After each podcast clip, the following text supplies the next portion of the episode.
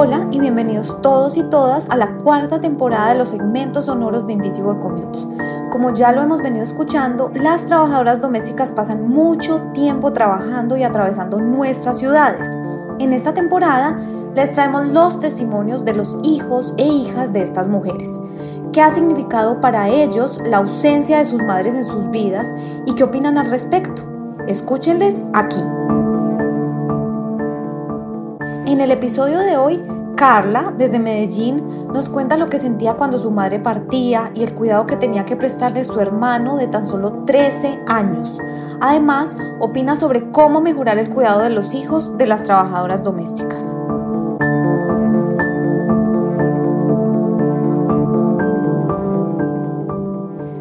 Venga, ahora que recuerdo, cuando mi mamá nos dejaba cuidando de la vecina, yo me acuerdo que cuando ella nos llevaba, yo, que, yo quedaba llorando. Y yo le decía, yo me quiero ir con mi mamá. Y a mí yo no, yo no la puedo llevar porque yo iba a trabajar y yo era llore, llore. También recuerdo que cuando eh, llovía, yo lloraba y decía, ay, mi mamá se está mojando. y yo decía que mi mamá se estaba mojando. Entonces a veces me calma y me decía, no, ella no se está mojando, ella está en una casa. Y yo no, ella se está mojando. Y también cuando ya mi mamá no le pudo seguir pagando a las que nos cuidaba, eh, y nos quedamos con mi hermano, mayor que tenía, en ese tiempo tenía 13 años. Eh, con él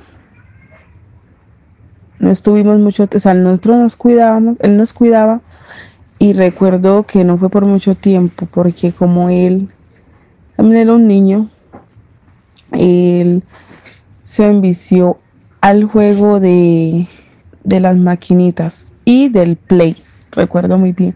Jugaba mucho máquina y play, entonces él se tiró a la calle, se tiró a la calle y, y por ese motivo lo internaron. Entonces ya cuando lo internaron fue que mi mamá decidió de no trabajar más interna y, y regresar a trabajar por, por días para estar más pendiente de nosotros y el que estaba allá en el internado. Y íbamos los domingos y lo visitábamos, ya nos llevaba. A veces se iba con Cristian, luego me llevaba a mí eh, y así sucesivamente.